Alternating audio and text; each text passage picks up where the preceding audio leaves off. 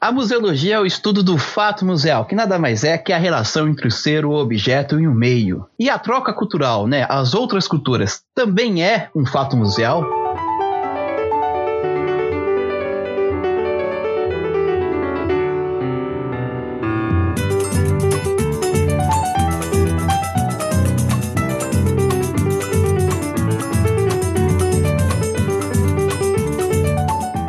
Vocês estão aqui comigo, diretamente de São Paulo, Gustavo Nalva. Euzinha aqui de Salvador, Juliana Gueiros, alô. Brasil! E com a gente, né, Gil, um, um, episódio mais do que especial hoje. Vamos gravar. Nós conseguimos estourar a bolha de Paulista novamente. Estouramos de maneira continental.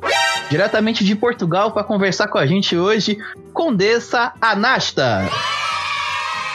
Olá, boa tarde. Estou muito feliz por estar aqui e por conseguir fazer esse podcast com vocês. Muitíssimo obrigada uh, pelo convite. Eu amei esse convite e estou aqui pronta para falar de todos os temas possíveis. Uhul! É isso aí. Então, Anassa, conta um pouquinho de você pro pessoal que está ouvindo. Quem que é a, a, a Condessa? Então, a Condessa Anasta é a minha personagem principal no meu canal do YouTube sou eu própria. O meu nome verdadeiro é Anastasia Kuczkowska, ou Kuczkowska, e eu faço um canal sobre cultura, sobre cultura russa, ucraniana, sobre idioma russo e começava por apresentar o idioma ucraniano. Depois foi descoberta por vários youtubers do Brasil e aí fiquei mais famosa no Brasil do que em Portugal, apesar de que, em princípio, estava começando a fazer os vídeos para portugueses sobre cultura russa e ucraniana. Aí sim, fomos surpreendidos novamente. E do momento eu estou estudando na faculdade ucraniana, no curso das línguas germânicas e tradução. Olha aí, rapaziada. E é, eu acho que assim, o case de sucesso para os portugueses é fazer canal para brasileiro. Porque todo. que a maioria dos, dos portugueses que eu conheço que tem canal é o público é, tipo, quase 100% brasileiro. O mérito é do Brasil, que sai assistindo tudo, porque é o povo que. é um povo maravilhoso. É, até no TikTok eu vejo que mais fácil ser popular se você fala português do Brasil ou português do Portugal, porque a maioria de quem está na internet é brasileiro. Brasil! Não, para qualquer brasileiro, grama e corintiano, em qualquer lugar tem. Ronaldo!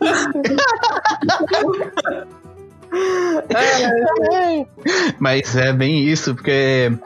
Você, não, você pega por números. Só São Paulo, São Paulo tem, do, tem 12 milhões de habitantes. A cidade de São Paulo. Eu acho que Portugal tem 10 milhões de habitantes, se eu não me engano. Então, tipo, uma cidade comparado a um país, sabe? Uhum. Mas também tem a ver com a cultura brasileira, não é? Vocês são mais. Eh, eu acho que vocês são até muito mais uh, abertos para culturas novas, vocês estão interessando-se mesmo pela, pelas novas apps que saem, ou no TikTok, por exemplo, ou no YouTube à procura de gente nova para conhecer. Acho que os brasileiros gostam mais de expulsar a net mesmo, tipo, procurar algo de novo sempre. Mas é. E, e, a gente gosta muito de, de pessoas falando da nossa própria cultura. Tanto que eu cheguei em você. Eu cheguei em você, eu acho que em 2018, 17, não lembro direito. Porque você fez um. Porque você fez um vídeo falando do Mamonas Assassinas. Eu de um beijo nela. Sim. Eu cheguei lá e falei, meu Deus, vamos ver o que que deu aqui. Porque eu, pra mim, eu, eu tipo, é, é, é, melhor não falar aqui no ar. Pois é, ai, ai. um dos meus primeiros vídeos populares e eu ainda lembro como é que eu reagia. Eu não entendia minimamente as palavras, mas eu tipo, olé, nossa, que, que vídeo engraçado, que gente engraçada. E hoje em dia, vendo esse vídeo, meses atrás, eu comecei a rir bastantíssimo das palavras, porque eu entendi as palavras. e a reação foi outra. Eu pensei, nossa, naquele, naquele momento eu não estava compreendendo minimamente nada, agora que eu sei. eu comecei a rir brava, porque aquilo era realmente genial. ai, ai. É, fica aí, pessoal. Depois vocês dão um, vão lá no canal dela e vejam o vídeo que ela reage a Mamona Assassinas. ai, ai. E é isso então, vamos começar o programa aqui agora.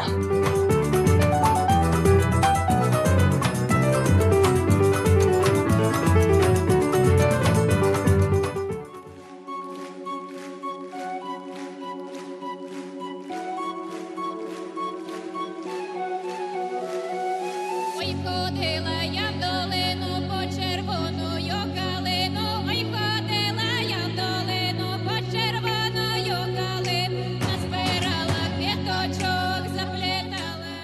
Anassa, pra gente começar a nossa discussão aqui, vamos lá. Por que, que é tão importante a gente conhecer a cultura, os costumes, os mitos e o folclore? De outros países, né? de, de outras nações. Por que, que é tão importante a gente ter esse contato, assim? Bem, em primeiro lugar, eu acredito que quanto mais você sabe, mais cores você vê. Por exemplo, você aprendeu a cultura de Escócia como exemplo, ou você ama o Harry Potter e você logo vê o mundo de outra maneira. A mesma coisa acontece com a cultura do outro país. Você aprendeu alguma coisa nova e logo a erva já não é verde, ela é amarela. É o quê? E, portanto, muitas as pessoas que são culturalmente cultas, elas usando óculos veem muito mais do que as pessoas que não usam óculos. E a segunda razão para explorar, explorar a, cultura, a cultura do outro país é porque as pessoas começam a ter mais temas para falar, como por exemplo, vocês estão namorando, vocês já falaram todos os temas do mundo, aí vem. Tu sabes aquele conto de fadas da Ucrânia, onde o gato roubou uma raposa? Hein? Não sei. Aí já começa a ter mais, eu acho, mais temas para falar, as pessoas começam mais a interagir. Até a família fica mais salva, mais guarda. Uhum. Ah, de fato, a gente começa a ter mais tema, né? Tema de coisas e tudo. E mais que isso de discussão, né? Porque uma coisa vai levando a outra. Muito. É de fato. Essa, essa, essa questão de você estar tá num relacionamento mesmo, aí do nada você, você conta um conto ucraniano, é realmente surpreendente. Existe aquele, aquele vácuo, por exemplo, você se encontrou com alguma pessoa no restaurante, vocês falaram, falaram do vácuo, vocês Sobre o que é que falar com essa pessoa? Futebol? Eu não sei. Boa. Cultura? Boa. Contos de fadas? Vamos lá falar sobre Princesa Sapo. É verdade. Quer dizer, às vezes não. É, tem uma coisa que eu. que é a teoria da pirâmide, né, que a gente. Não é, não é bem esse nome, mas eu reconheço como assim.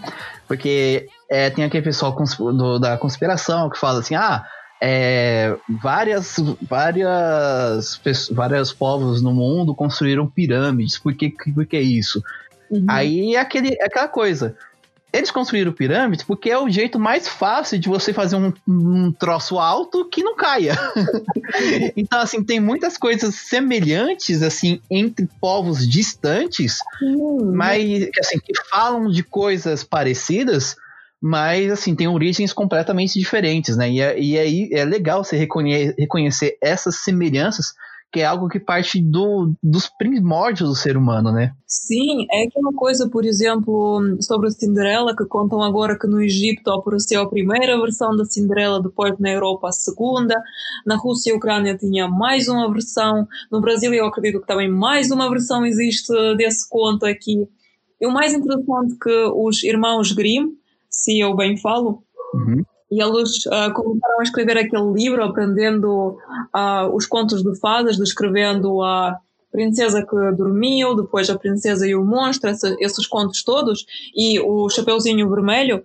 E depois, quando na União Soviética as pessoas estudaram esta situação toda, entenderam que até nas aldeias mais afastadas, que não tinham nenhuma conexão com a Alemanha e o Chapeuzinho Vermelho, os contos de fadas eram parecidos. Também era um lobo-mão que queria comer uma menina, que também tinha um chapeuzinho. É tão esquisito, tão estranho, que até, por exemplo, na Sibéria, que fica muito distante da Alemanha, as pessoas conheciam esse conto de fadas. quando, você falou, quando você falou da versão versão brasileira de Cinderela. Pensei só a Cinderela Baiana da Carla Pérez. Ai, depois você assiste esse, esse filme. É, é tipo assim, é o que o Brasil tem de melhor para entregar. Ai, Deus. Vocês nada já entendiam. Eu já entendi A Cinderela Baiana. É, é, é, é gravada aí onde a Dona Juliana está. Exatamente. Eu tenho muito orgulho. Mas é, é bem incrível essa, essa coisa de, de você achar semelhanças. Isso. A gente gravou um episódio com o Andreoli E ele fala que lá onde ele mora, que é uma outra região muito afastada aqui do, da, de onde eu moro, é, lá no Mato Grosso, tem a lenda do, do Saci Pererê, de que ele tem um cabelo ruivo. Uhum. E no Paraguai tem a lenda do Jaci, Jaci Jaterê, que é um menino que é loiro. Só que, só que os paraguaios falam o, o cabelo loiro como rubio, né? Cabelo rubio. Aí o, o, brasileiro vai lá e entende ruivo. Então, ele mistura e, tipo assim, o Saci de lá tem um cabelo ruivo que é inspirado num cara que tem um. de, de um folclore de um cara que tem um cabelo loiro e se chama Rubio porque tá no Paraguai. Ah, agora eu entendi! O Esse é o Brasil, não é mesmo? Não tem nem como negar. O interessante agora falou sobre o rubio e o, o cabelo loiro, e em russo o cabelo loiro é chamado de russi, tipo russo e russi. O cabelo russo é, se chama russi mesmo, tipo cabelo loiro, russi. Caramba! achei que era do, tipo, achei que assim, tem alguma coisa a ver com o russo de Kiev, né? Ah, sim. Russo. Tem a ver sim, mas só que eu não sei bem a etimologia da palavra russo e não sei não sei bem, tem várias lendas o porquê nós somos chamados de Rus e Rússia, mas sim, começou tudo por Kievska Rus, que um, começou na cidade de Kiev, porque então, tínhamos várias cidades na Europa. Nossa, começando muito longe, existia a Europa. Pode ir. Uh, existia a Europa, existiam várias cidades e cada cidade tinha um rei. Eram tribos eslavos. Ah, como essas tribos eslavos também tinham um comércio, eles várias vezes tinham ah, ligação com os vikings, que passavam, por exemplo, por essas terras, pelo mar, pelo rio e tudo mais, e depois saíam para a Turquia, esse ponto do comércio e tudo mais. Aconteceu que os vikings decidiram: nossa, que povo maravilhoso! Precisa de um rei, vamos ser reis desse povo maravilhoso ucraniano que ainda nem sabe quem é ele. Ucraniano, polaco, Valha-me Deus, vamos lá. Os vikings vieram, olharam para isso tudo, mataram todos os reis que estiveram anteriormente e decidiram ser reis eles agora. E depois disso, os nossos primeiros reis eram vikings e até inclusive o Ivan uh, Grozny, que é o Ivan Terrível, acho que é assim que se chama no Brasil, não é? Ivan Terrível. Isso, bem terrível. Ele é o último viking. É, ele provém mesmo daqueles vikings que vieram e decidiram ser os reis dos nossos territórios. Mas só como é que funcionava? Nós não tínhamos um país, nós tínhamos vários, várias cidades que eram fechadas. E em cada cidade ficava um viking sentado a mandar. E eles todos eram irmãos.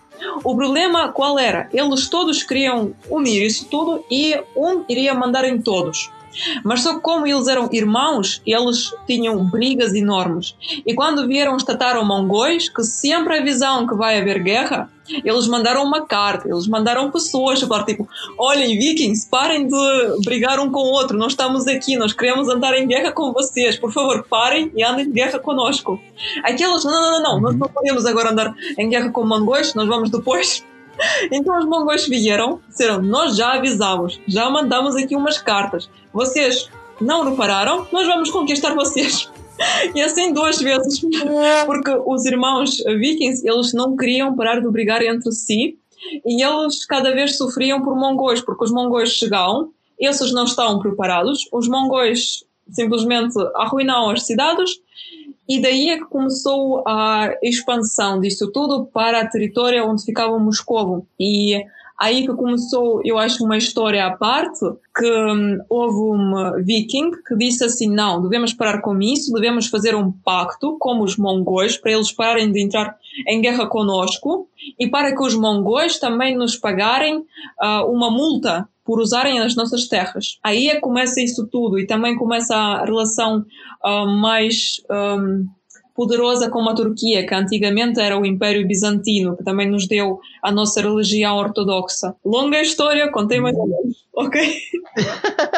é, maravilha. É, cara, é, é uma mistura louca, né? E, e tipo assim, a gente não tem o, o, tipo assim, a gente acaba vendo que tem muita influência de. Tipo, um país tem muita influência cultural e histórica sobre o outro ali na Europa, né? Porque vocês. É, a Europa é, tipo, no perdão da palavra, o Brasil, a Europa cabe no Brasil, se você tirar a Rússia, né? Você tirando a Rússia, a Europa cabe no Brasil. Então, a gente, nós brasileiros, a gente não tem a, a, a gente acaba não tendo a noção dessa questão de, ter, de, de território, né? Essa questão de expansão de território grande. Tipo, o país, o maior país da Europa, se eu não me engano, é o é, tirando a Rússia, é a Ucrânia, né? E a Ucrânia ela tem o tamanho, ela tem um tamanho do Pará ou do Amazonas, uma coisa assim, sabe? E isso fica dentro do Brasil. E isso fica dentro do Brasil, é um estado brasileiro. Tipo, o, o, onde a Juliana tá é maior que a França, o estado. Nossa, Eu falo, meu país Bahia.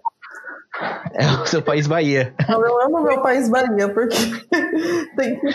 Pra eu chegar, eu tava falando, né? Uma amiga minha também veio estudar aqui, veio estudar medicina. Eu falei, legal, ela vai estar na Bahia também, a gente pode se ver sempre. Ela está a 12 horas de carro de mim.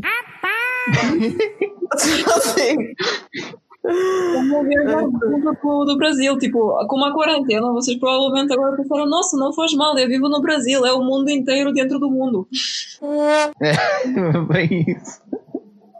A gente, cara, é, é- é- aqui, aqui é, é que tem todo o processo histórico, desde. Porque assim, os nossos primeiros. Depois que a gente se tornou independente, nossos primeiros governantes, né? O primeiro im- imperador era um imperador português, que é o Dom Pedro. então tem todo o processo histórico de você manter toda essa faixa de terra gigantesca dentro de uma coroa só. E não aconteceu o que aconteceu nas outras repúblicas, né? A gente vai acabar entrando muito a questão histórica aqui. É, mas então, Mas. é porque É. eu não falo totalmente. É como temos um podcast cultural e agora eu estou ouvindo aqui mais cultura e quando eu contei a minha é incrível, é uau, é. Uhum. Depois desse podcast, eu acho que toda a gente vai começar a rodear todos os podcasts que vocês já fizeram no Museando. Tipo, vão pensar, nossa, eu preciso de toda essa informação já. É verdade. E o Clio, porque o Museano faz parte do Clio, e no Clio a gente abordou todas essas questões assim da história brasileira. Não todas, né? Mas é, a questão de independência, tudo. E o, o ponto que eu quero chegar nisso é que é, nós somos, assim, se eu for parar pra pensar, cada estado tem, tem a, a uma cultura assim que de identidade própria. É como um país independente mesmo. Eu tenho vários alunos de várias regiões do Brasil e todos contam histórias diferentes. Parece que tipo eles foram a, a país estrangeiro quando cada um conta sobre a sua a região, sobre as tradições, e eu assim, cara, mas tu fala tu, você fala você. Como é que você, vocês e vocês são amigos? Nossa, que incrível! Porque na Ucrânia tantos sotaques e por isso nós estamos andando em briga porque alguém quer falar o seu sotaque, alguém quer falar o russo, alguém quer falar o ucraniano, alguém fala um romeno, moldavo, ucraniano ao mesmo tempo e a gente entra em briga por isso. E vocês, apesar de tantos sotaques que vocês têm, tantas gírias, tanta, tanta coisa, ah, vocês, tipo, yeah, brasileiro pelo mundo, olé! tipo, vocês são muito amigáveis comparando conosco. Eu acho que é um pouco de distanciamento, na verdade, porque assim, tem muitas tretas também aqui. Aqui a gente não pode negar que é, a gente tem vários processos separatistas aqui dentro do Brasil, ou na verdade acontecendo agora. É, mas eles não têm esse poder todo de conseguir fazer uma separação, né? Um, um exemplo disso é que o Uruguai, o, o país Uruguai, ele foi, ele por alguns anos ali, ele foi território brasileiro, entendeu? Mas ali tem uma outra questão histórica, tem uma outra colonização, aí vai, aí vai. Mas a gente falou de, de, desse negócio de história e sobre cultura, mas história e cultura são coisas indissociáveis, elas estão ali, ó, juntas. Não tem como você não falar de, de você falar de cultura e não falar de história, ou você não ou você falar de história e não falar de cultura. São coisas ali, ó. Muito, muito mesmo, um por um, é verdade. eu acho que você devia ter chamado o Bruno pra gravar. É, o Bruno. Ele ia falar um montão, porque como eu não sou do ramo tanto da história, né? Mas, mas de fato, cultura e história andam juntas justamente porque a construção cultural ela advém dessa, né, dessa junção de vários fatos históricos, né? Porque, querendo ou não, quem faz história são os seres. E os seres humanos que fazem a cultura. então é tudo ligadinho, ligadinho, ligadinho. E, e, o mais legal é saber que, tipo, ao longo da história, a cultura, ela vai. As, as culturas, né? Elas vão se se modificando e se somando, né? E a gente vê isso muito no Brasil. E, eu tô doida pra saber as influências ucranianas dentro do Brasil e. É, inclusive você fala assim, é, ao, ao longo do processo histórico tem vários tipos de você anexar culturas. Anexar não, né? É, ter a, a, tem influência dessa cultura, tanto por dominação quanto por comércio e, e, e para proximidades amigáveis e não tão amigáveis assim. Mas o, o Brasil é, cara, é, não é à toa que tem, não é à toa que tem uma cadeira de de história brasileira em universidades na França, em Oxford, em, em nos Estados Unidos, porque cara, a história do Brasil é uma coisa, tipo, meu Deus, sabe? Não. só, só o Brasil mesmo.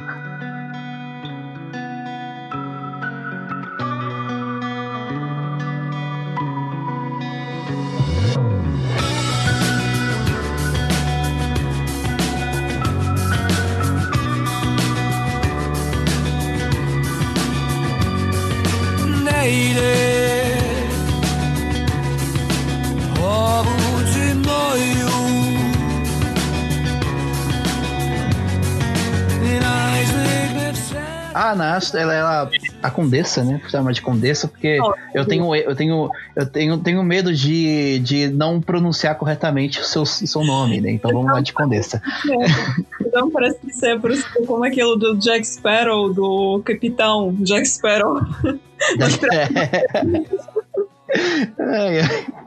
Então, a Condessa, né? Ela tem, ela trabalha como tradutora, como conhece várias línguas aí, inglês, espanhol também, português, russo, ucraniano, alemão. Ela conhece diversas línguas, né? Você, é, você é poliglota, né? Poliglota, fala várias, várias, muitas coisas. Então, eu acho que é a melhor, uma das melhores pessoas que a gente tem aqui para poder falar sobre essa questão da troca cultural entre línguas, entre idiomas, é, o que que enriquece, né? O que que, o que, que essa troca de, de línguas, que tem diversas línguas no mundo, principalmente na Europa, o que que traz essa troca cultural? O que que é legal a gente falar nessa troca de cultural das línguas, da, dos idiomas? Um, eu aqui para esta pergunta escolhi uma, uma frase que dizem que falou Chekhov, ou Chekhov, como é que vocês chamam ele no Brasil? O escritor Tchaikovsky. Não. Não, não. Tchaikovsky é, nossa, é compositor. Agora Tchekov. Ah, sim. Anton Tchekov. Ah, não. Ah, não lembro. Você lembra, Ju? mas eu não consigo pronunciar bem o nome, o nome dele em versão portuguesa, brasileira, por isso Tchekov. E ele, falou...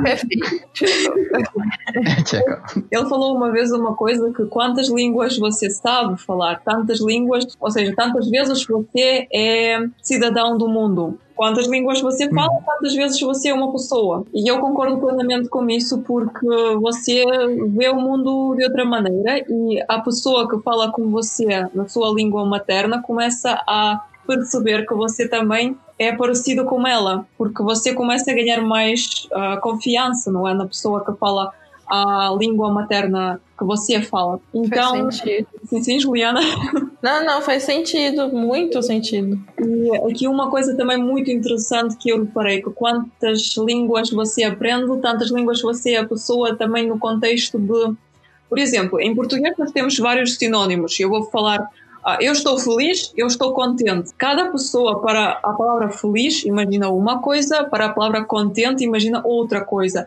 Mas eles são sinônimos, é como na matemática, dois e dois. Mas para nós, para seres humanos, nós estamos incluindo em cada palavra a nossa própria emoção, o nosso próprio pensamento, a nossa própria história, experiência. Por exemplo, aqui aprendi essa palavra quando a minha mãe estava cozinhando a sopa e eu aí, oh, estou feliz, nossa caramba, sopa hoje à tarde. Uh, aí quando você estava triste, você aprendeu a palavra triste e você logo associa ela, por exemplo, a algum momento triste da sua vida. A mesma coisa acontece quando você aprende uma nova língua, você começa a explorar, a explorar novas palavras e você começa a compreender que para os russos essa palavra, por exemplo, ela não significa felicidade que significa para o, um brasileiro, por exemplo. No Brasil, carnaval é uma coisa, na Rússia, o carnaval já é outra coisa. Nós estamos imaginando o carnaval nas escolas, que acontece cada 31 de dezembro, quando é tipo Natal, depois o Ano Novo, a gente faz aquela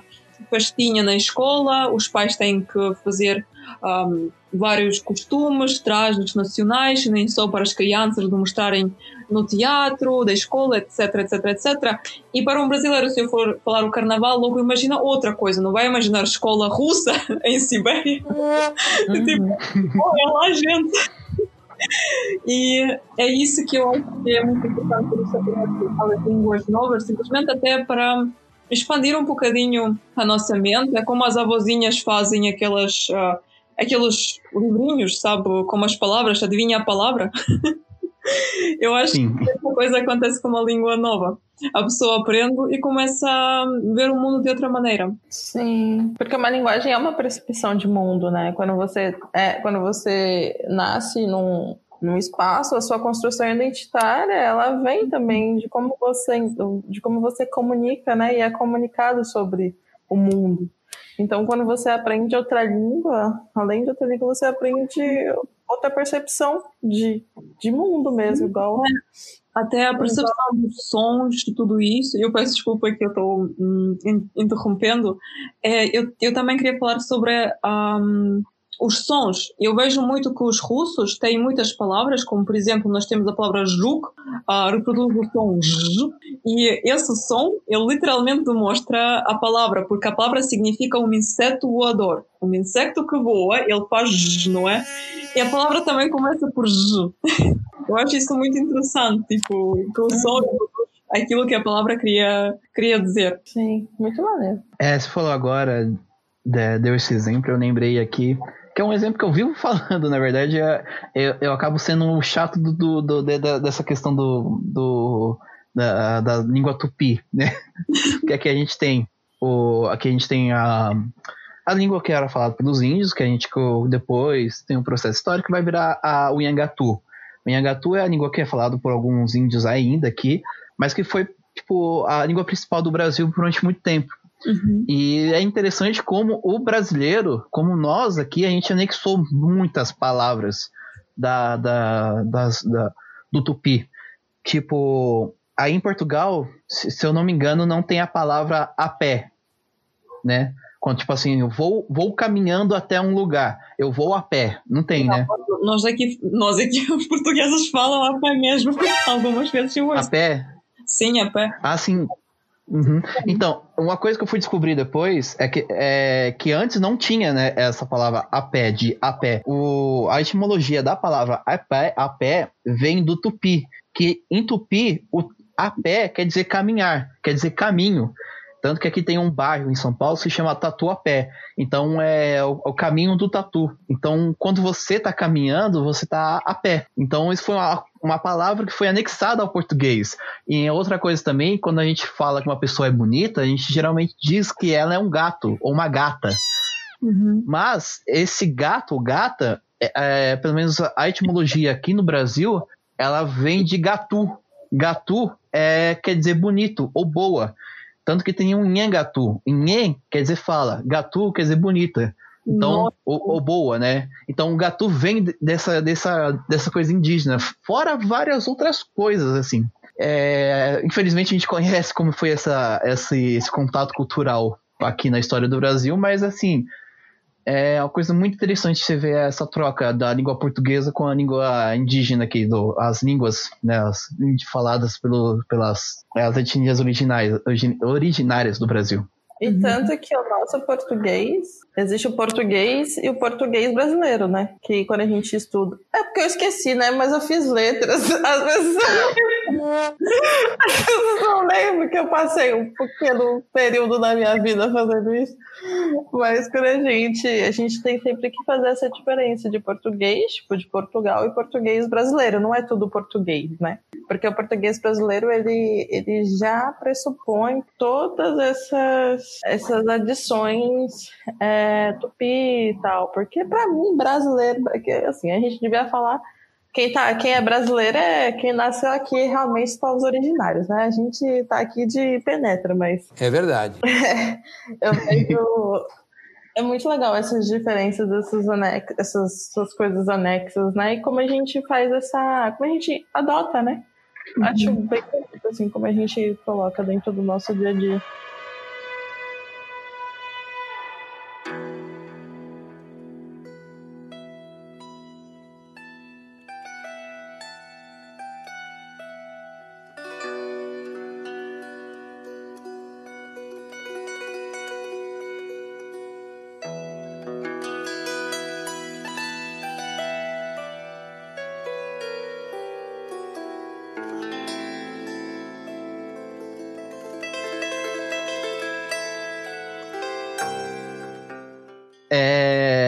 Falou dessas trocas culturais aqui da, da, das línguas, né?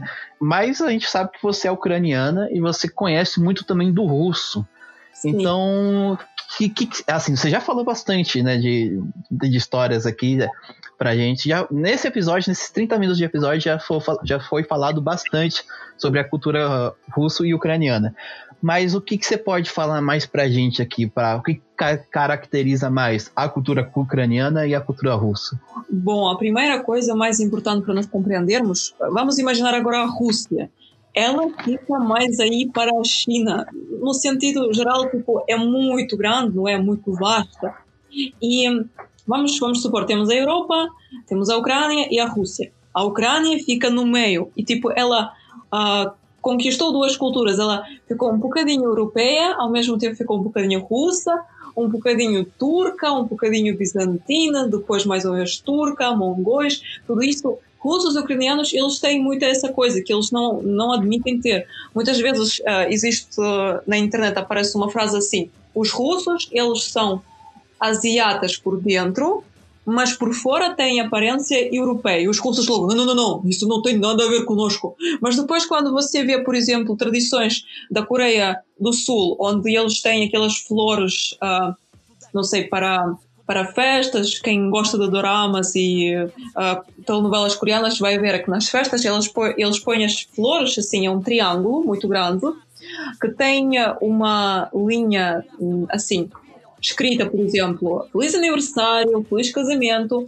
é um triângulo cheio de flores, do tamanho de um metro, que fica ao pé da porta. E, e ela é totalmente igual à tradição russa e ucraniana também temos esse triângulo de flores, mas só que no nosso país, nos nossos países, ele funciona para quando alguma pessoa morre. E tipo, várias vezes as pessoas olham para telenovelas coreanas e falam: oh, Meu Deus, eles põem aquela coisa que aqui só põem no cemitério, eles põem aí. Eu tô passada, chocada. Meu Deus, Jesus tipo, aniversário, como é possível eles nós escrevemos feliz morto e eles feliz aniversário?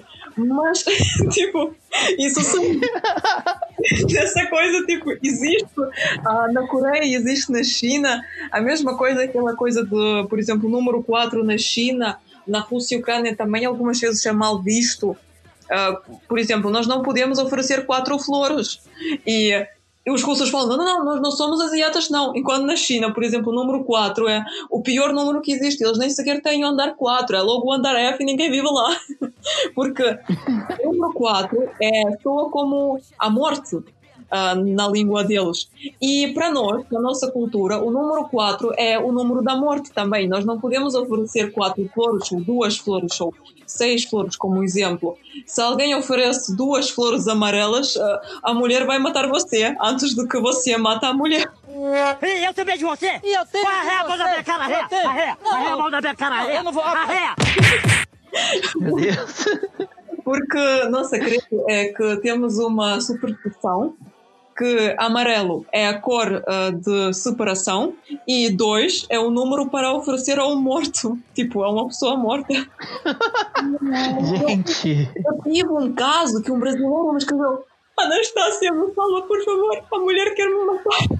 E eu encomendei para ela um buquê super mega caro na Ucrânia, de flores amarelas. Ela quer me matar. E eu assim, para você, você, você nunca mais vai ver essa mulher. Você é burro, cara, que loucura. Nossa. Cara, você Gente. já passou. O 4, então, é tipo o nosso número 13, né? O 13 aqui, ele é, é, é... Para nós é um bom número. Olha aí, ó. Para oferecer uh, 13 flores não, não, é mau. É bom, é muito melhor do que 12 flores. 12 flores é mal ah, então, inclusive, você falou do Dorama.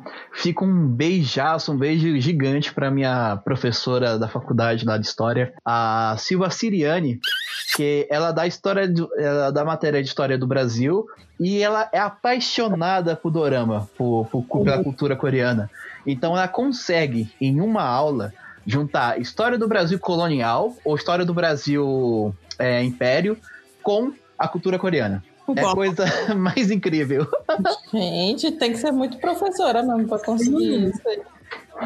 É muito talento. Ah, eu peço desculpa, então eu queria adicionar aqui uma coisa. Então eu falei que os russos, eles têm uh, asiata por dentro e europeu por fora. O que é que acontece com o ucraniano? Os russos, eles são mais fechados, porque eles ficam lá mais para a China, não é? Eles não estão ligados uhum. à Europa. Ucranianos estão muito ligados à Europa. A nossa língua foi influenciada bastantíssimo pela Europa, o nosso folclore, os nossos contos de fadas tudo mais, porque nós estamos muito perto, estamos na alfândega com a Europa, por isso o ucraniano é mais aberto. Quando você fala com um ucraniano, você vê que é mais aberto, tipo, mais quer falar, mais pulsar as emoções o russo é mais fechado e ele só é aberto quando, tipo, bebeu, já sabe que você não vai trair a KGB, tipo, e, tipo, já é outra conversa. Ainda bem que o Bruno não tá aqui então, viu? ai, ai, ai. Ai, a nossa. Ah, eu, eu vou dizer, eu adoro o seu, o seu senso de humor, viu? É da hora. Top é top. Mas é tipo a pura verdade. E mais uma coisa, depois vamos falar sobre os toques da cultura luso-brasileira e tudo mais. O meu principal foco era sobre vocês estão rindo, vocês não têm medo de falar o que é que vocês querem, muitas vezes, e vocês estão falando alto. Isso, esses três pontos na Rússia são proibidos. Jamais fala alto, você vai ser expulso da comunidade. Não pensar que você é maluco, é melhor você ficar numa, uh, numa, não sei, num lugar onde tem só psiquiatras. Eu não tô louco! Eu não tô louco! A sério, a gente vê muito mal as pessoas que falam alto e que estão uh, rindo, porque para nós é tipo, coitadinho, bebeu tanta vodka que já, já passou mal, tá? É tudo aí. Gente. As pessoas têm muito medo quando a pessoa fica toda feliz, tipo, nossa, hipócrita, que pessoa mais hipócrita. Nós estamos aqui em pura depressão, ainda nem nascemos, já estamos mortos, ele aqui está rindo por quê? Caramba. Não, mas é isso, isso que você falou não faz muito sentido do brasileiro gritar, porque assim, os povos originários, né, os, os indígenas aqui, eles não são assim. Eles, tipo assim, eles são mais. O, o, o, pelo menos todos que eu tive contato, eles falam baixo. Eles falam. Eles não falam que nem a gente interpretando o que a gente, a gente fala, né? Porque dizem que a gente fala. Brasileiro, né? Fala cantando e fala interpretando as palavras, né? Tipo, eu mesmo, eu tô mexendo os braços aqui falando com vocês. Eu também. É... Eu também. Eu vou focar em Portugal desde criança e eu, para explicar as minhas emoções, os meus sentimentos, eu estava gesticulando tanto que estava batendo nas pessoas. Tipo, o que a cara não me entende? Vá lá, eu bato em você para você compreender. Ou de outra maneira, vocês usam os gestos, eu também uso porque é muito melhor ficar como gestos. Você, tipo, você não compreendeu e bato para você compreender. Batem como gestos que estão na mesa. Ou quando eles demonstram que não vão dar o dinheiro. Por exemplo, eu não sei, aqui em Portugal, você demonstra a figa, não é? Tipo, por exemplo, o dedo fica assim, como uma uhum. tem esse gesto, não é? No Brasil. Sim, a figa, isso. Aqui em Portugal, eles usam uh, uma, uma coisa aqui no peito, fica no peito, uh, que é uma figa para a sorte, para coisas boas, para a fortuna e tudo mais. Os russos usam isso, isso quando alguém pede dinheiro, por exemplo. Podes me dar um bocadinho de dinheiro hoje, por favor? Dinheiro, eu quero aqui. A pessoa, pu, pu, figa para você. Assim. Não. Gente. É fortuna, é sorte russo. Figa para você. É infortuna, é isso para você, para você, para você, assim. Caramba, eu penso. É a mesma coisa que acontece quando, por exemplo, a pessoa já passou-se, já não sabe falar palavrão, já está tão passada que nem o palavrão sai, ela bate na mesa com um punho, tipo na mesa assim: Eu disse, acabou, não falo mais nada. Ponto. É toda a gesticulação que os russos fazem. Agora, os portugueses, uh, mais ou menos, os brasileiros gesticulam e eu adoro isso, eu amo. Dá para compreender tudo que vocês querem falar.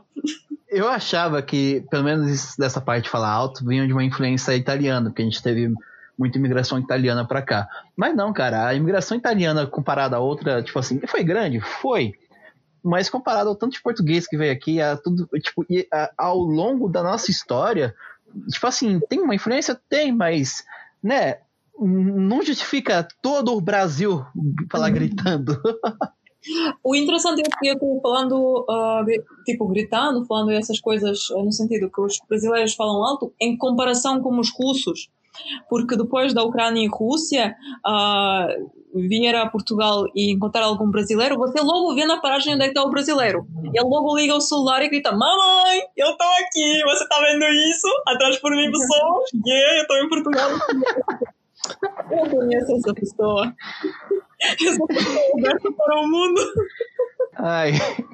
Eu, Ai. Os meus pais, e até eu, eu também já, já fiquei muito abraçada. Eu também começo a tirar o celular, eu também começo a papai, mamãe, estou aqui. Sim, vocês estão vendo? Sim.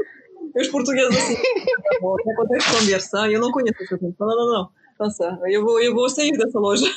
ainda que não apareça no Skype dessa garota aqui, ainda pode ser da KGB, novamente. Aqui eu ainda eu uso um casaco de pele, não é de pele verdadeira, mas é casaco de pele mesmo gigantesco, enorme assim, e a gente pensa que eu sou maluca, realmente dá para ver logo de onde é eu, eu vi, sabe, de, de, de que país eu estou. Ai, que legal. Mas já aproveitando que você entrou no assunto, qual é a principal diferença entre a Ucrânia e a Rússia, assim, a, a, culturalmente? Então, primeiro a língua. A língua é diferente. Uhum. Porventura eu posso considerar, como por exemplo, nós temos o latim aqui na Europa, não é? O latim, Sim. ele entrou aqui italiano, francês, uh, português, era latim vulgar. A mesma coisa acontece como como a língua eslava antiga, ela gerou o ucraniano, o russo, e os ucranianos até estão mais perto para a versão primária, como por exemplo, saiu agora o novo celular do Samsung e você logo tipo é upgrade. os russos fizeram mais upgrade que os ucranianos. Na língua. Uh, os ucranianos têm mais até influência dos polacos, que também não fizeram muito upgrade. O que aconteceu em russo? Eles também falavam uma língua parecida ao ucraniano, mas só que via o Pedro, que aconteceu assim. Uma longa história, vou contar de novo. assim, morreu o Ivan o Terrível, o último viking. Ele matou todos os seus filhos, todas as suas esposas, depois morreu, faleceu. Chegou um cara que não tinha nada a ver com essa comunidade toda, falou assim: Ok, agora sou eu o rei. Depois aparece uma nós temos isto, o Jet Dmitri, que significa tipo, vamos chamar o Dmitri que mentia. Ele mentia que ele era o filho sobrevivente do Ivan Grozny, do nosso Ivan Tribal. Tipo, eu sou o filho, sobrevivi, tudo bem. Mas todos compreenderam que isso é impossível. O que é que acontece? Depois da morte desse que mandava no país, não tinha nenhuma relações com os nossos. Não era nada de rei, tipo, simplesmente entrou porque ele era secretário do Ivan o Terrível. Uh, depois da morte dele, a gente começa a pensar: nossa, mas realmente, tipo, o Ivan, o terrível, não deixou ninguém, o que é que nós vamos fazer? Aí eles foram pela árvore de Natal uh, ver o que é que eles tinham aí, quais eram as possíveis candidaturas. E numa aldeia, escondidamente, vivia um príncipe que eles expulsaram da cidade e que tinham porventura a epilepsia, é assim que se chama essa doença, não é epilepsia? Epilepsia. Epilepsia, é. Uh, então ele tinha epilepsia porque quando ele era criança uh, eles tiveram que fugir da cidade de Moscou porque senão aquele secretário iria matar ele porque ele podia pedir o trono. E esse secretário queria tomar mais do trono do que a criança, não é? A criança fugiu uhum. para a aldeia, hum, estudava na aldeia, tinha lá uh, os seus amigos, eles viajaram bastantíssimo pela Europa, principalmente por Amsterdão, onde ele conheceu uma prostituta que conseguiu encontrar o caminho para o coraçãozinho do nosso próximo rei. Ela conseguia acalmar uh, esse rei quando ele tinha ataques de pânico e ataques de epilepsia. E ele até fez ela rainha. Imagina, o amor era tão grande que ele falou: Não, eu vou mudar a Rússia para caramba. Primeiro, nós devemos uh, dizer adeus a essa coisa de Rússia antiga que fica em Moscou e construir o São Petersburgo, porque eu aqui amo o mar, amo Amsterdã, amo a Europa, vamos para o São Petersburgo. Ele começa a construir o São Petersburgo, que era simplesmente uma aldeia. Construir lá a maior tipo, o maior museu do mundo que está hoje em dia depois, o que ele fez? Ele começou a impor influências um, do latim em russo. E, por exemplo, os nossos meses, como janeiro, fevereiro, março e tudo mais, eh, têm influência europeia. Januar, Janus, janeiro. Tipo, uh, fevereiro, fevereiro, february, tipo, e por aí. E muitas coisas dessas aconteceram que influenciaram bastantíssimo. A Rússia foi ainda mais pelo caminho europeu, mas de outra maneira. Os ucranianos, ao mesmo tempo, eram andavam em guerra. tipo, nosso, nosso andava em guerra. Era, era um, um, campo de batalha entre a Polônia, a Moldávia, eu acho que tinha vários países que queriam o território da Ucrânia, mas não queriam lutar nos seus territórios e usavam a Ucrânia como território para lutar. E isso influenciou bastantíssimo. Os ucranianos estão sempre assim a lutar, a sempre querer ir contra as regras, enquanto os russos eles têm até um bocadinho a mentalidade tipo, vamos ficar um bocadinho escondidos, tipo, não toca aí, não toca, não é preciso. tipo, mais calmos. nós já sabemos, já tínhamos um rei que tinha, tinha uma esposa meio que não que nós esperávamos ter, vamos ficar mais calmos. Mas Portugal uh, é essa a principal diferença: a língua, a roupa nacional e também dentro da Rússia nós temos várias regiões que são mais asiatas. Uh, nós temos aquela região que fica no frio, a Sibéria não é? Tem muitos uh, esquimó, não, não, é esquimó, mas as pessoas que parecem como esquimó, não é? Tem várias ah, asiáticas e um, a Rússia até é mais 50 por 50, tem muitos asiatas lá. Tipo, quando começa a história, a história da Rússia, tem muita asiata e hum, agora com a expansão de, eu acho que os países como Cazaquistão, um, Chechnya, eu não sei se existem em Brasil esses nomes desses países. É, tudo que estão, é tudo é, o país do, do estão. Cazaquistão, Uzbequistão, a gente, a gente fala praticamente igual. É, isso mesmo. Esses países agora têm uma imigração muito grande para a Rússia e isso também influencia bastantíssimo a cultura russa. As músicas russas hoje em dia, as mais populares, elas têm influência bem árabe desses países muçulmanos. E uh, eu acho que esses, uh, tudo que acaba em gestão uh, são mais ou menos países árabes, não é? Tipo, eles têm a crença muçulmana na, na sua maioria. Uhum. Ou dividem 50 Sim. por 50 é, essa, essa crença ortodoxa e muçulmana.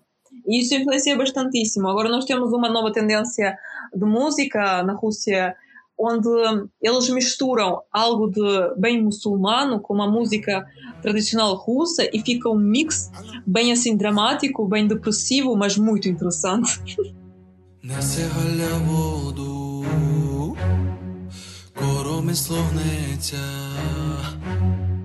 За нею Іванко, як барвінок в'ється.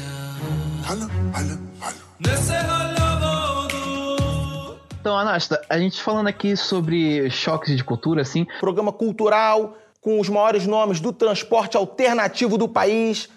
você que passou aí 11, que viveu muito tempo e está vivendo ainda muito tempo em Portugal, é, você pode, eu acho que você podia você é a melhor pessoa para falar sobre isso, né? O choque da cultura luso-brasileira e o que, que, é mais diferente daquilo que você tem lá da, da, da Ucrânia e com o, o, os, os, portugueses e brasileiros que você está tendo contato agora. Vamos lá. Por exemplo, os beijinhos. As pessoas aqui dão os beijinhos. Dois beijinhos, tipo, quando você se encontra com outra pessoa, vamos lá, beijinhos, uh, abraço. Uhum essas coisas todas uh, na Rússia e Ucrânia não são comuns, não existem. Nós só nos beijamos quando estamos com os nossos familiares e só quando tem o Ano Novo, ou seja, celebração do Natal local. Uhum. só, mesmo, só mesmo na festa, é festa para nós. Algum beijo já. Ah, agora, outra coisa, por exemplo, andar na rua de mãos dadas dá, dá bem, mas andar assim demonstrativamente se beijando, namorando, para nós isso é impossível. Uh, na Rússia e Ucrânia é proibido. A única coisa que você vai entender se esses são os dois namorados é pelas flores, porque o homem sempre traz flores. E mais uma coisa, como por exemplo, os portugueses e brasileiros, eles conseguem elogiar a gente, não é? Sabem elogiar. E por isso eu vejo, uh, eu vi muita, muita gente me perguntando: olha, tanta gente te elogia tudo mais, isso, isso não te incomoda? E eu assim, não, porque na Rússia e Ucrânia, conseguir algum elogio de uma pessoa é muito. Uh, é mais fácil conseguir algum elogio mal, tipo, nossa, tu falas tão mal, nossa, tu estás vestida muito mal, ou por exemplo, nossa, esse vestido consegue, consegue esconder tão bem como tu és gorda, e eu assim. Teu filho da puta! Muito bom, muito bom, adoro esses elogios. Gente. É que os elogios são assim, e depois quando você ouve uh, os elogios bons, você fica, nossa, verdade. E você começa quase chorando. Por isso é que as pessoas russas ficam tão assim, com o coração aberto, e ucranianos, quando ouvem os brasileiros e portugueses elogiando. É muito para nós assim, muito incomum. E uh, também eu vejo cá em Portugal a gente namora na rua. Eu vejo que podem estar sentados na bancada, se beijarem quase aí, já vão fazer filhos. Acontecem várias, várias coisas assim. Eu passo assim no parque e eu estou vendo, já está quase aí pelos filhos, sabe? Já está quase. Mais um bocadinho já vai começar. Na Rússia e Ucrânia, não, não, não, não. Nem, nem, nem pensar nisso pode. Mais uma coisa nas escolas, por exemplo a escola pública na Ucrânia e Rússia é bem rígida. Você precisa usar a forma, a uniforme preto e branco. Você precisa estar sentado, você precisa ouvir, você não pode falar. Quando entra o professor, você se levanta. É como Coreia do Norte. mas aqui em Portugal eu fiquei chocada primeiro quando alguém, o professor perguntava e eu logo eu, eu levantava-me e eu começava a responder, porque quando você na Ucrânia e Rússia o professor pergunta a você, você tem que levantar-se e responder em frente de toda a turma. Aqui não, os portugueses estão sentados facilmente, assim, respondendo, e quando eu levantava o professor assim, oh, Salazar, Salazar ainda está vivo. Não, deu me livre. Assim, sabe, porque, tipo, logo é, estavam lembrando do comunismo. e tipo, nossa, comunismo. Eu sabia que vocês ainda vivem naquela época aí. Nossa mais diferenças que eu vi, os choques culturais, uh, sentar no chão, para nós isso é impossível na Rússia Ucrânia. Sentar, sentar no chão para quê? Para sujar a bunda, para ganhar doenças. Nós aí na, na Rússia e Ucrânia temos muito medo das doenças que passam. Se você senta no chão, você logo tem a doença. E aqui em Portugal eu vejo as pessoas uhum. quase deitadas no chão, na boa, tipo, passou, deitou-se no chão, está ótimo. Muito Isso bom. te lembra o metrô, querido Gustavo? Isso te lembra ele às seis da tarde ou às seis da manhã, que o povo senta do lado da porta? No metrô. Mas é aqui, aqui, aqui no Brasil o pessoal pega metrô e trem uhum. e eles sentam no chão não tem. É, tipo assim, é proibido? É, mas enquanto o guardinha, enquanto o guarda não estiver olhando, né? Tudo bem. ah, não, aí na Rússia é até mal visto até pelas pessoas. Tem, tem muito assim. Nós, nós temos muita sujeira, na verdade, e o nosso clima é muito sujo, porque aqui em Portugal é muito bom sentar no chão. Eu, eu também posso me sentar, porque aqui está limpinho.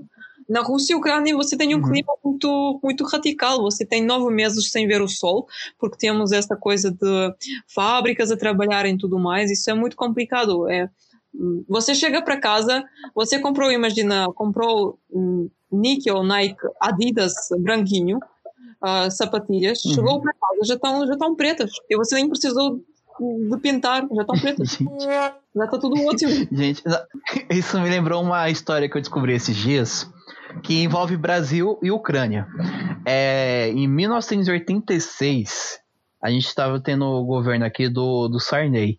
E foi logo estava sendo um processo de redemocratização. O Brasil estava saindo da ditadura militar estava entrando num processo de, de democratizar as coisas, né?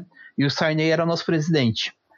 Aí o que, que acontece? O Brasil estava numa inflação tão grande, mas tão grande aqui, que era muito mais barato a gente comprar comida de fora do que a gente comprar comida de produtores daqui, do Brasil. Tipo, era uhum. muito mais barato a gente comprar comida da Ucrânia e trazer para cá do que a gente comprar comida do, do, do cara que faz ali na, o, o queijo do cara que faz ali na fazenda em Minas Gerais. Como estava tendo muita falta de alimentos aqui, o governo brasileiro eles compraram comida fora e compraram toneladas de leite em pó da Ucrânia em 1986. Só que teve um pequeno, teve um pequeno detalhe aí na história que aconteceu uma coisinha na Ucrânia em 1986 que, tipo assim, é o desastre de Chernobyl, é Chernobyl que vocês falam, né? Sim. Aconteceu o, o, o, incidente nuclear, né? O, o, tudo aquilo que a gente já conhece em Chernobyl. Pois, travou um bocadinho, muito... mas eu compreendi sim. A gente comprou essas latas de leite pó, a gente comprou 43 toneladas. Dessas 43 toneladas, 3 toneladas veio, com, veio contaminadas de, de, de urânio e césio. Né? Né, veio contaminadas. Olha, eu, eu só Aí, paguei, che... eu só paguei por, por 3 toneladas, não era preciso trazer o urânio. Sim. Então, a gente comprou essa, esse, esse leite em pó da Ucrânia, veio para cá. Aí, como tudo que estava vindo da Europa estava sendo inspecionado, aqui foi inspecionado também. Só que essa mercadoria chegou com tanto atraso e tava precisando tanto desse, desse leite em pó e de, das outras coisas que a gente comprou, que chegou pro Sarney, né? Chegou pro, pro governo brasileiro que tinha material contaminado com, com urânio e com césio, né? Uhum. Aí o governo brasileiro simplesmente falou: quer saber? Foda-se! Pode dar pro pessoal. E, e, se você é da década de 80 e tá ouvindo a gente, muito provavelmente você tomou leite em pó com urânio ucraniano. Nossa. Histórias, é, não é mesmo? As relações ucranianas e brasileiras são realmente. A gente nem imagina. É um top.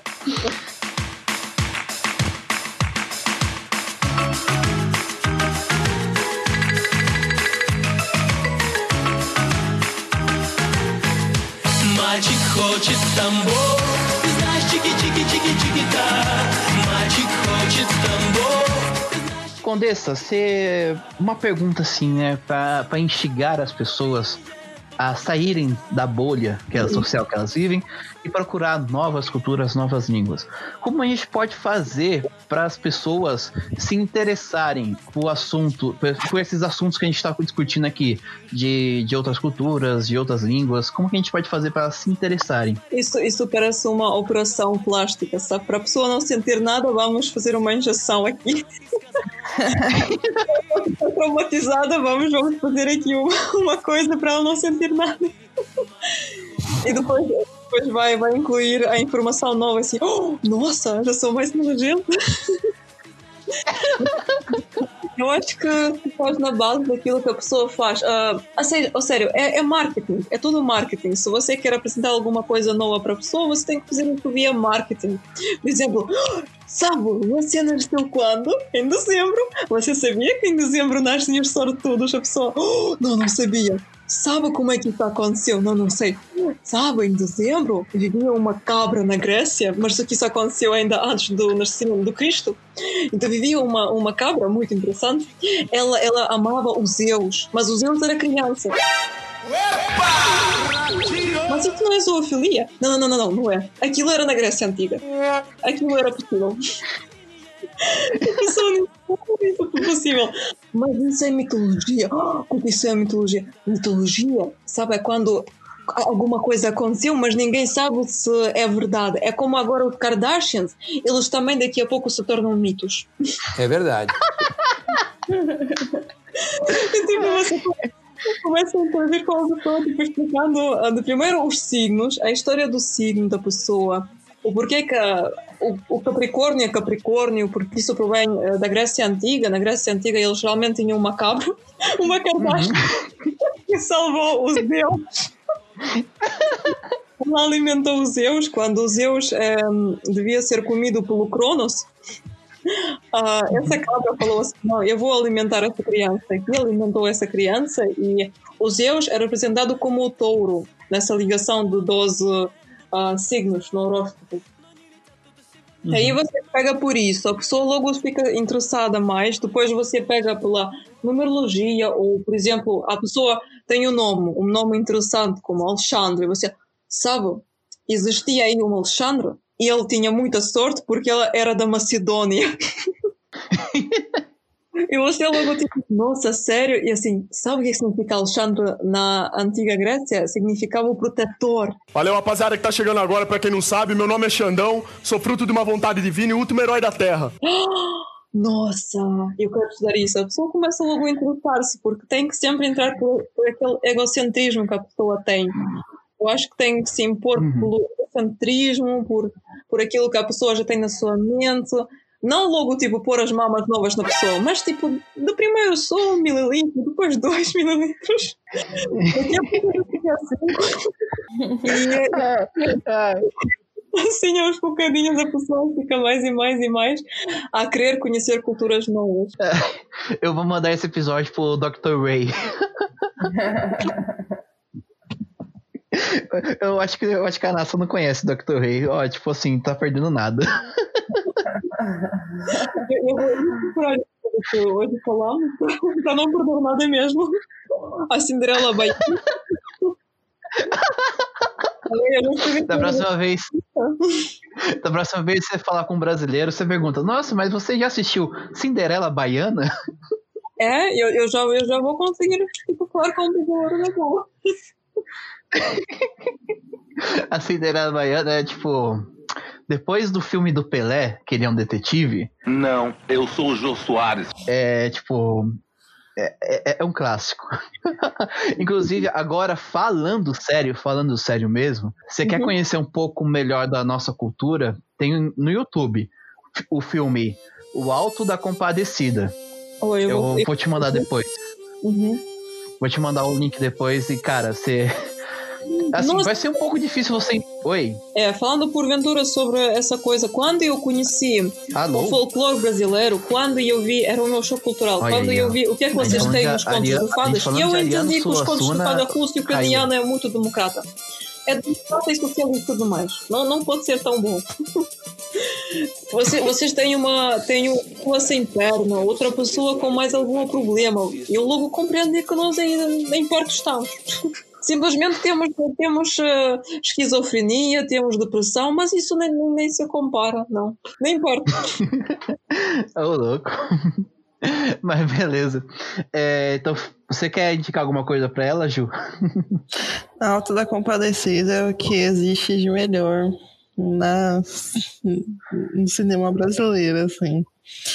Gosto muito, muito, muito. Mas acho que entender o Brasil é, sei lá, muito complicado. Lá, olha, assiste isso aqui que você vai entender. Eu acho que não vai dar certo, não. Tem que ter é uma vida de estudo, velho. A gente que é brasileiro não entende. É, a gente, a gente tá desde 1822 tentando entender o que, que a gente tá fazendo aqui.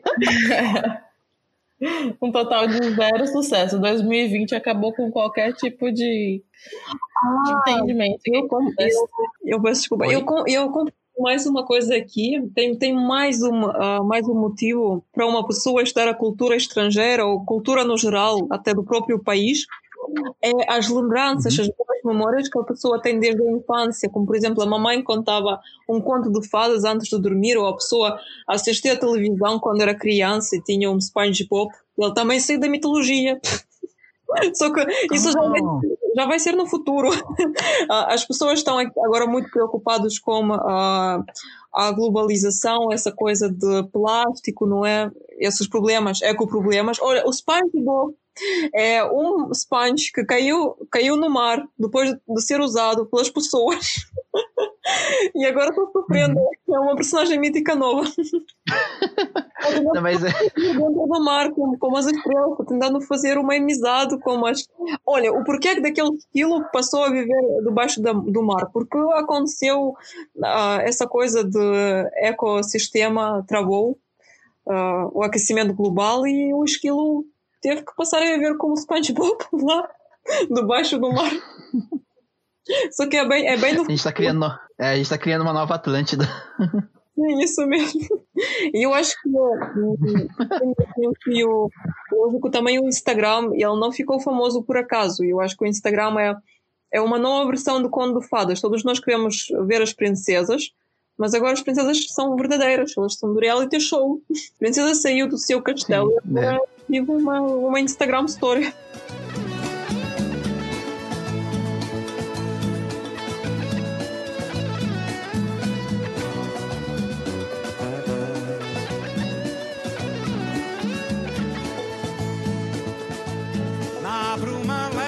Das paixões que vem de dentro.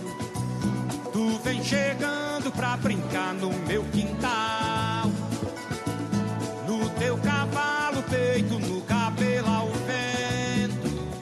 Depois de toda essa conversa longa, cheia de histórias, com histórias legais, histórias bonitas, queria fazer uma das últimas perguntas aqui que a gente tem para hoje, que é como é que a gente fortalece os. Tipo assim, né? A gente fortalecer nossa nacionalidade ou nossa cultura. É necessariamente a gente fechar as portas para, para, para as outras? Sim, a, a Juliana tem, tem alguma resposta para isso? Ai. Ai, Jesus amado.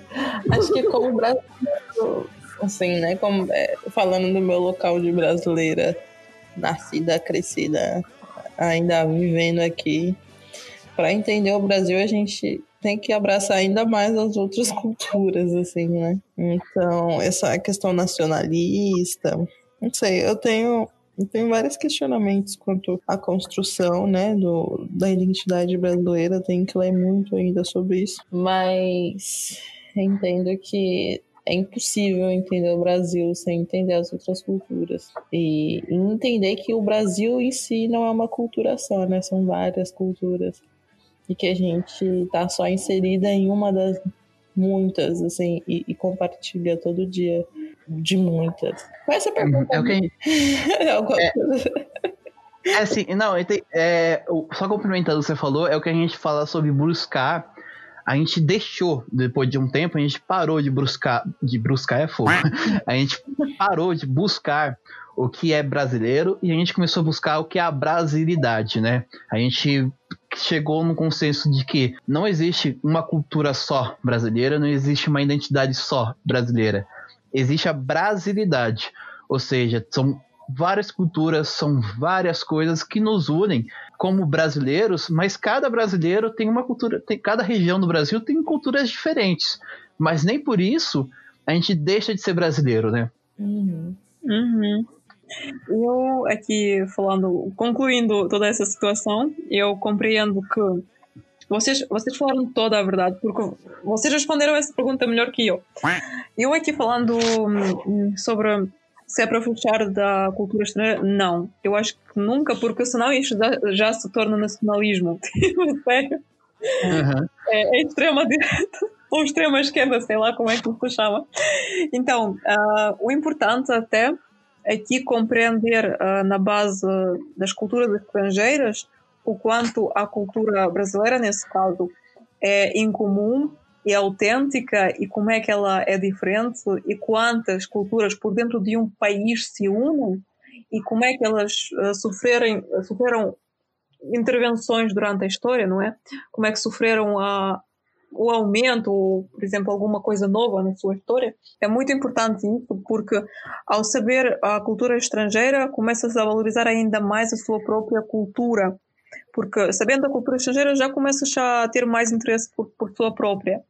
E para fortalecer os traços nacionais, é muito importante ter orgulho de quem você é, de onde você saiu, como por exemplo eu vejo cada brasileiro logo sabe de onde ele é, que sotaque ele fala, como é que ele nasceu, onde é que ele nasceu, que cultura ele vive, tudo mais. Vocês, vocês agora falaram tudo e dá para ver, vocês estão guardando assim a sua cultura e fortalecendo as raízes, vocês vão contar isso aos seus filhos, vocês vão falar sobre isso entre si. Isso é muito importante. Isso demonstra a, a cultura e demonstra como é que todos são diferentes ao mesmo tempo que todos são, humanos. A gente tem que olhar para os outros, a gente tem que olhar para nós e eu acho que assim, a gente tem que valorizar o que é nosso, a gente tem que a gente tem que dar valor que é o nosso, mas eu acho que tem que ter um equilíbrio, né? É não se fechar ao outro, receber o outro, mas também manter o nosso, né? É, é, são questões antropológicas, questões sociológicas, questões culturais ali bem complicadas a gente se debater, né? Da gente debater aqui, assim. Eu até acho que aqui poderia ser mais a absorver a cultura estrangeira e fazer melhor que os estrangeiros fazem. É. Tipo, por exemplo, é, inclusive. Eu penso, esse jogador de futebol é muito bom, eu vou jogar melhor que ele. Hum. Inclusive, aqui no Brasil teve um movimento chamado Movimento Antropofágico, que é basicamente o que, que é o Brasil. O Brasil, assim, o que eles falavam, né? Ou isso foi na década de 1920. É, o que, que é o Brasil? O Brasil a gente vai pegar a cultura do outro, vai mastigar, vai engolir, o que sair disso é Brasil. Nossa, mas isso é, é como os ucranianos e russos adoram falar, tipo, nós estamos no centro do mundo. É tipo, demonstram uh, o mapa, isto é muito comum, na verdade. Demonstram o mapa onde tem a bunda e tipo o centro do mundo. Esse meme era muito popular uh, uns dois anos atrás e eu achava, nossa, que horror, como é que é possível que esse meme é tão popular? Mas agora que você falou, eu também lembrei que nós estamos aqui, no centro do mundo. é, mas é bem isso aqui mesmo. E não terá vergonha de ser feliz. Cantar e cantar cantar. A beleza de ser um eterno aprendiz. Ah, meu Deus, eu sei, eu sei. Que a vida devia ser bem melhor e será. Mas isso não impede que eu repita. É bonita, é bonita e é bonita.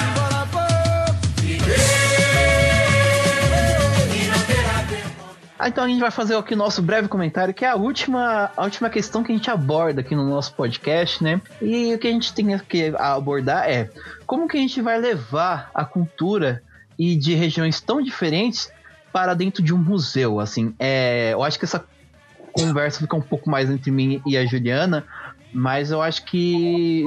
Anassa, o que você quiser meter o B dele aqui, o que você quiser falar, à vontade, tá? Uhum. Que é como a gente vai pegar essa cultura e colocar dentro de um museu, né? Eu acho que, Ju, vê se você concorda comigo. Uhum. É. Eu acho que é, eu não sei se é que eu estou muito influenciado pelo Museu da Imigração aqui de São Paulo, mas eu acho importante a gente falar sobre essa é, por como que essa cultura chega até nós e como que essa cultura é representada na nossa sociedade, né?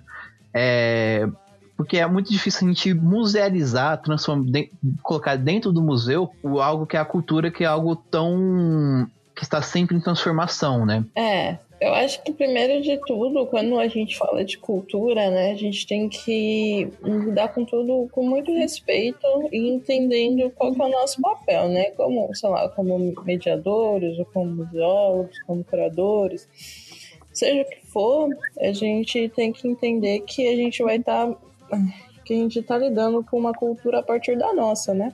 Então a gente tem que tentar sempre nunca ser paternalista e fazer todo possível para que a abordagem dessa cultura seja o mais é, participativa possível das pessoas que convivem essa, com essas culturas, né? né?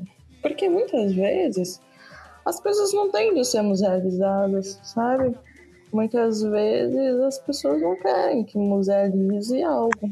E tá tudo bem, assim. Então, trazer para dentro de museu é mais do que você trazer talvez um um objeto, porque a gente, a gente sempre se prende muito a essa, essa questão material, né? Mas trazer um objeto que vá dizer sobre uma cultura ou trazer um rito, é trazer a discussão, né? Então, a partir de uh, muitas coisas, a gente pode trazer discussões culturais sobre diferentes lugares. Então, é isso. Eu acho que a gente não leva nada, né? A gente compartilha. E a gente, a gente aprende e compartilha o que a gente aprendeu a partir da nossa visão sobre as outras culturas. Então, eu acho que é muito isso, sempre tratar com muito respeito, tentar trazer sempre uma visão muito participativa das pessoas que estão dentro dessa cultura e, e, e tratar na mediação, no compartilhamento e no aprendizado, né? Sempre para fazer com e não de uma cultura para outra, porque querendo ou não, o museu ele tem um histórico, né? De querer mostrar o que é cultura, de querer mostrar o que é certo, o que é errado. Agora a gente sabe que não pode e não deve, né? Não deve ser assim. Responde. É, isso. é, então sim, eu acho até eu, foi muito bom o que você lembrou agora aquela questão de nada de nós sem nós, né? Eu não vou falar, eu como brasileiro, eu como é, de uma cultura luso-brasileira, né, eu não vou chegar pesquisar coisas da Ucrânia e vou falar sobre a Ucrânia. Porque vai chegar a NASA e vai falar, ó, isso aqui que você falou não, não faz muito sentido, né? É. Então a gente não vai fazer nada sobre. A gente não pode produzir coisas de um grupo, de, de algumas pessoas, de um grupo de pessoas sem estar com aquele grupo de pessoas, né? Isso, é. A gente pode até produzir coisas sobre, né? No, no sentido de produção de pesquisa mesmo. Só que é sempre importante a gente conversar com quem está realmente procurar, assim, ser um mediador da discussão e não um, uma pessoa que vai dar uma resposta. Porque não faz. Imagina, alguém te pergunta: Ah, você gosta de café? Olha que aleatório, você gosta de café. Aí, ao invés de perguntar para você, pergunta para outra pessoa. Eu me sentiria muito invadido perguntar para sua mãe. Ele gosta de café? Você não pergunta pra mim, cara, não faz sentido, sabe? Então, eu não gostaria de ser uma, um, uma pessoa que responde pela outra, né? Sim. Eu acho isso muito, muito invasivo, assim, mas é isso. Inclusive, Anassa, você gosta de café? Não, porventura eu não gosto de café, eu tenho intenção baixa e quando bebo café eu logo assim mais ou menos. Eu gosto mais de chá, até um chá com, com leite, mas porventura eu, eu vejo que muitas pessoas até hum, que não são ucranianas nem russas sabem muito mais da cultura russa e ucraniana do que os próprios russos e ucranianos. E nesse sentido eu posso, posso falar que as pessoas devem compreender que quantas pessoas existem, tantas opiniões existem. E se a pessoa quiser falar, até se ela for brasileira, chinesa ou coreana da cultura russa e tiver medo, pode falar à vontade, porque a opinião dessa pessoa também vai contar bastantíssimo.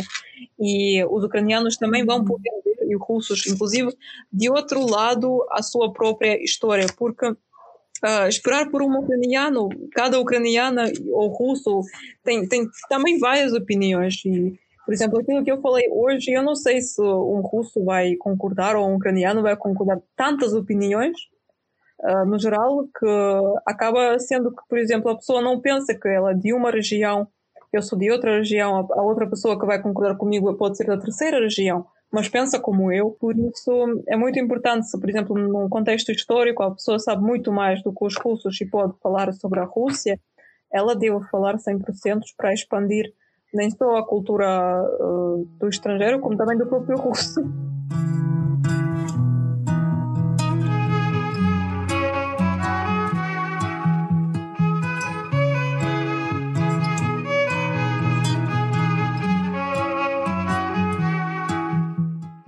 Eu só tenho a agradecer a você, a, Condessa Nasta, né? Muito obrigado. Por participar desse, desse episódio aqui. Muito obrigado, obrigado mesmo por se dispor, por estar aqui pra, com a gente para conversar sobre isso, sobre essas diferenças culturais. Muito obrigado mesmo. Eu também quero agradecer bastantíssimo porque eu amei falar com vocês, Juliana. Uh, muitíssimo obrigada, muitíssimo obrigada mesmo. Amei do coração e foi tanta informação nova. Foi, foi incrível. Clio o podcast é demais. Obrigada. eu já acho que você tem que pedir para gravar outro episódio agora com o Clio sobre alguma outra, algum outro assunto. Que seria muito legal. Eu acho que teriam, teriam discussões muito, muito ricas. Fica, fica aí. Vamos ficar no ar. Sim, eu também. Se vocês quiserem um dia, Gustavo, Juliana, se vocês quiserem, e o Clio Podcast no geral se, se uma vez, uh, ou duas ou três, podem, uh, eu vos convido para os, as minhas lives e as minhas streams no meu canal. se um dia vocês quiserem aparecer, eu acho que existem programas em que podemos marcar uma situação em que nós vamos ligar o stream ao mesmo tempo e eu vou partilhar no meu canal do YouTube. Uh, algumas perguntas até de 15 minutos eu acho que a gente do meu canal iria amar porque eu vejo só pessoas muito são todos metalistas.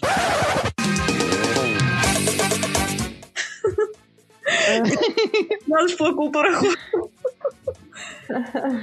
a história que os metalistas adoram a história, adoram a mitologia, porque nos heavy metals, uh, enquanto eles gritam, eles gritam sobre a mitologia. Uhum, legal. Pode deixar, a gente vai lá, a gente vai levar o pagode para para suas lives. O samba, a gente vai levar o samba. entender. Vai ter tudo. A, a, Ju, a Ju tá em Salvador, ela vai levar o Olodum pra, pra aparecer na live. Baiano, você de caboclo. ah, muito obrigado pelo convite, viu? E também, ó, o museu está aberto para sempre que você quiser conversar com a gente sobre qualquer coisa sobre cultura, museus. Inclusive, se você quiser falar sobre os museus que você já visitou aí na Europa, a gente está sempre aberto, beleza? Tá, muitíssimo obrigada. Eu fico muito feliz com essa conversa. Muitíssimo obrigada mesmo. Obrigada. E, e, eu quero agradecer também a dona Juliana por estar aqui com a gente. Dona Juliana, que hoje estava com a amidalite. Mas como diria Chorão, ela é uma deusa, ela é uma guerreira, ela é uma mulher. Santos! Ai, Deus, é, não, não tá sendo fácil, mas eu não podia perder essa conversa, cara. Eu podia. Quando eu estou com, com a amidalite, né? Essa é a pergunta, mas eu não podia perder esse programa de hoje e saio feliz, mesmo doente, do mesmo jeito. E é isso, você gostou desse episódio? Você gostou de da nossa conversa hoje?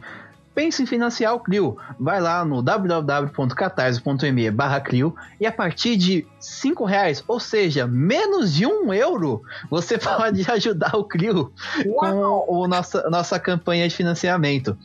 E também, se você puder, tiver uma graninha sobrando, a gente sabe que esse momento de pandemia está difícil para todo mundo, mas se você tiver uma graninha sobrando, vai lá no PicPay, arroba Clio História e Literatura e ter qualquer qualquer um centavo, dois reais que você puder dar pra gente, a gente fica muito feliz.